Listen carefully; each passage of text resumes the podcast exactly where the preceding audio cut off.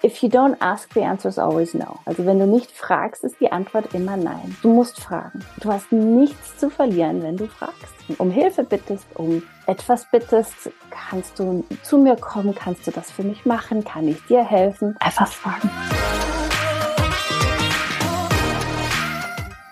Herzlich willkommen zu dieser Folge deines Lieblingspodcasts Potenzialfrei. Stark mit Lese, Rechtschreibschwäche und Rechenschwäche. Es ist mal wieder Zeit, mit einer Wegbegleiterin zu reden und heute habe ich mir Anna eingeladen.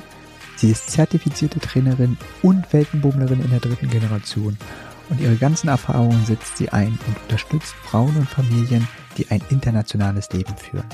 Wer die Chance hat, mit ihr zu reden, sollte diese unbedingt nutzen. Viel Spaß beim Zuhören.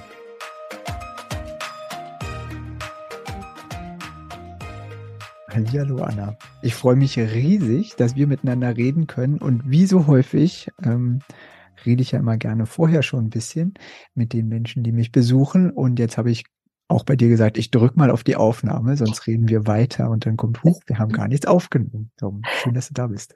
Dankeschön, ich freue mich auch. Sag mal so aus den Sachen, wo wir jetzt schon angefangen haben zu reden, gibt es einen Tipp, den du deinen jüngeren Ich geben würdest?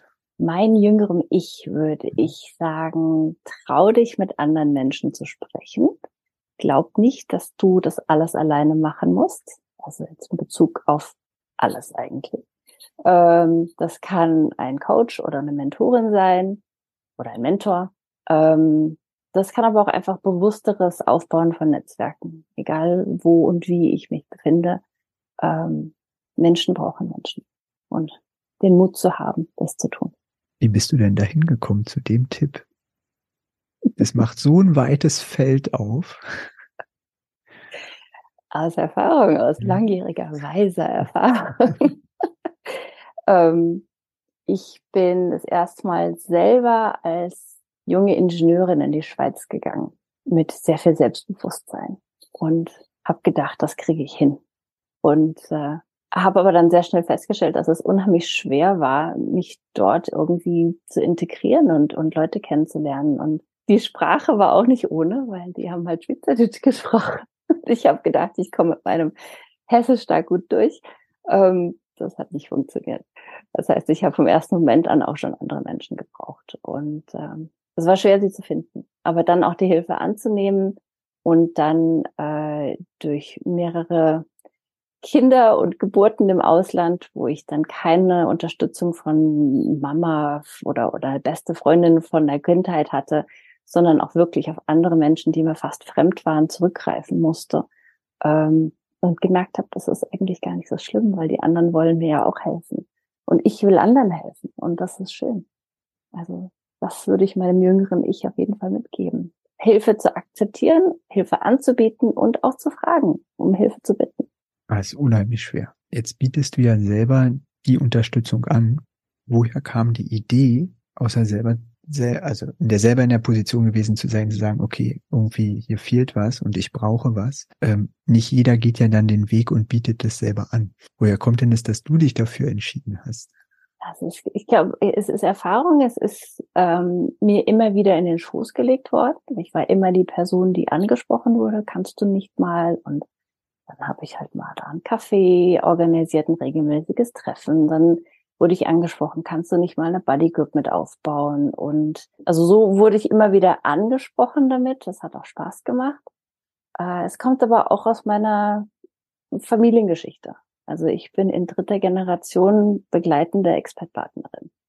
Ähm, und das, wenn ich die Tagebücher von meiner Großmutter lese, die in den 30ern, 40ern, 50ern und 60ern unterwegs war, ähm, erst einsam und zu Hause vermissend und dann sich langsam die Leute aufzubauen. Und bei meiner Mutter genauso. Also es ist etwas, was wir einfach so über Generationen auch gelernt haben.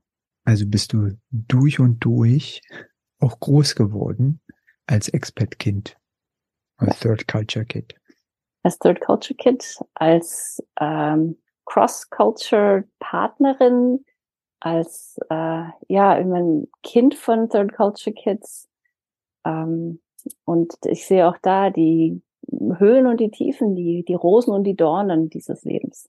Ganz klar. Also bei meinem Papa und seinen Geschwistern, äh, bei Freunden, bei, bei, und bei mir und meiner Schwester. Jetzt fällt mir auf, du hast ja noch gar nicht erzählt, was du anbietest und was du machst. Ich mache vieles, aber äh, mein, mein Herz schlägt wirklich für die begleitenden Partnerinnen, hm. ähm, auch manchmal Partner, da gibt's immer mehr von. Aber das sind die, die halt mitgehen, die häufig im Heimatland sehr viel aufgeben, um ihren oder ihre Partnerin zu begleiten ins Ausland. Und ähm, es wird sehr viel erwartet von uns. Und äh, wir haben oft das Gefühl, wir müssen das alleine machen, weil alle anderen kriegen es ja auch hin. Und ich bin ja stark und ich schaffe das. Und ähm, gerade da beim Ankommen in einem neuen Land, also Vorbereitungen Ankommen, kann man doch durchaus Hilfe auch gebrauchen. Und da setze ich dann an. Hilfe, mich mir selber zu helfen, mich selber zurechtzufinden, weil, wenn ich es jetzt sage, einfach für die Mütter, wenn ich als Mutter, wenn es mir gut geht, dann habe ich die Kapazität, mich wirklich auch um meine Kinder zu kümmern. Und dann habe ich, reduziere ich auch diese Schuldgefühle, oh, was ist jetzt schiefgelaufen oder jetzt tue ich den Kindern was Schlimmes an oder ähm, dann kommt auch die Partnerschaft dazu und wenn es mir nicht gut geht, dann ähm, bereue ich das Ganze vielleicht auch oder ich sehe nicht den Sinn darin oder mache meinem Partner Vorwürfe. Also es hängt ganz, ganz viel damit zusammen. Wenn ich aber für mich weiß, bevor ich überhaupt gehe, warum ich das mache und was ich da machen will und wie es laufen wird und was ich tun muss, dass es mir gut geht, dann wird es für alle schöner. Also vor allem das auch für mich schöner. Das ist ja das Wichtige. Ich gebe mich an, ich darf mich nicht aufgeben für die Familie, um das zu machen, sondern ich muss willig mitgehen. Und dann kann es auch richtig schön werden im Ausland. Was wäre denn so dein Tipp? Ab wann würdest du wirklich empfehlen, sucht man sich Unterstützung? Ähm, Gibt es um was, wäre es zum Beispiel, dass du sagst, eigentlich immer, weil es gut ist, noch jemanden äh, zu haben, mit dem man einfach Sachen durchsprechen kann? Gibt es so vielleicht, ähm, wenn man es nicht weiß, so Signale, auf die man achten sollte? Okay, das ist wirklich der Punkt, hol dir Hilfe. Ich kann mir vorstellen, dass das sein kann, dass man die ersten Signale einfach übersieht, wenn man noch nicht so weiß, worauf man achten soll, besonders wenn man das erste Mal geht? Ja, also informieren sollte man sich eigentlich von dem Moment an, wo das überhaupt ins Gespräch kommt, dass man ins Ausland geht.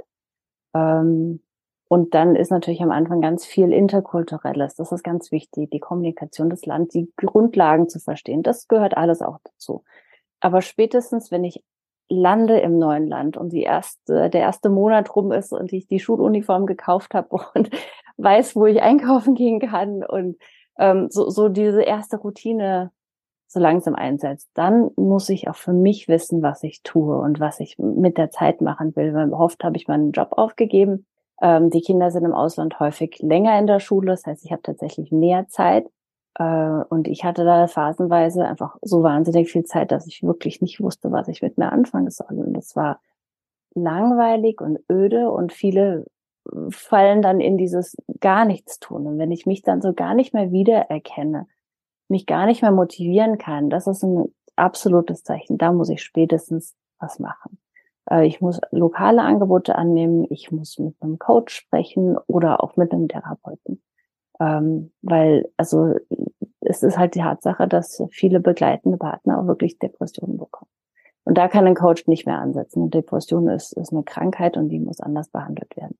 Aber wenn ich sage, ähm, ich bin da jetzt angekommen und ich weiß nicht so recht, was ich mit mir machen soll, da können Gespräche auf jeden Fall ansetzen und helfen. Ähm, weil alleine hat man vielleicht Ideen, aber mit einem Sparing-Partner oder mit einem, einer Unterstützung läuft es dann besser. Ist es aus deiner Erfahrung was fundamental anderes? Agiere ich ähm, ohne Kinder oder mit Kinder? Jein.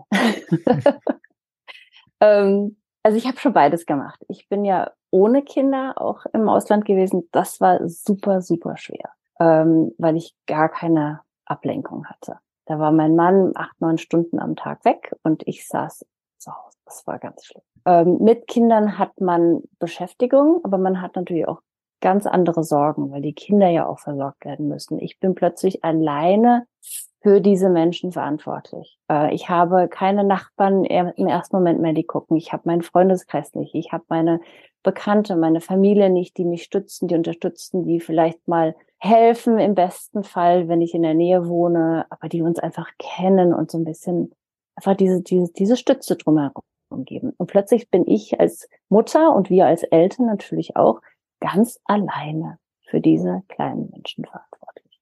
Und das ist ein wahnsinnig großes Thema, was leider gar nicht so auf dem Schirm ist, wenn Leute ins Ausland gehen. Ähm, aber deshalb, also es ist beide mit und ohne Kinder ist, hat, ist unterschiedlich und beides ist nicht einfach. Jetzt machen wir das Thema gerade ganz schwer. Darum ja. würde ich gerne mit dir einfach mal auf die Seite gucken. Was bringt es einem? Was bringt es mir als, als Person? Oder als, wir reden jetzt nicht von den Kindern, sondern wirklich mir. Mhm. Es kann, ähm, ich wünsche jeder Partnerin und jedem begleitenden Partner, der mitgeht, dass ähm, sie sich vorher überlegen können, was sie mit der Zeit machen. Es ist ein, eine wahnsinnige Chance, es ist ein Geschenk der Zeit, die man hat, eine Pause zu machen, etwas Neues zu beginnen, einer einer ähm, Passion nachzugehen, etwas, was man machen möchte. Und weil wir haben meistens im Ausland nicht die Gelegenheit zu arbeiten, die Kinder sind, wie gesagt, vielleicht etwas länger versorgt und ich kann Sachen machen, auf die ich richtig Lust habe. Ähm, und das geht besser, wenn ich mich darauf vorbereitet habe und mir auch da Gedanken zu macht. Und ich muss mal die Erlaubnis geben, weil wir, also oft, wenn wir aus Deutschland kommen, dann ist das so ein bisschen so, ah, dann hängst du nur rum und spielst Golf und trinkst Sekt, gehst zum Sektfrühstück. Und das ist auch okay. das, das, das, das, darf ich mal. Ähm, und, und mir auch diese Erlaubnis zu geben, zu sagen, ich mache nichts und das ist okay. Oder ich mache äh, eine Ausbildung oder ich verbringe meine Zeit im Kinderheim oder ich gehe tanzen oder, oder ich mache ganz viel Sport oder was auch immer für mich das Richtige ist. Ähm, das ist eine Chance. Und ähm, das, das ist einfach das, das Schöne auch an, diesen, an dieser Zeit.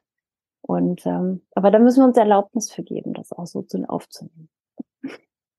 Ich frage mich gerade, wenn ich nicht so richtig weiß, wo ich ansetzen soll und ich kontaktiere dich.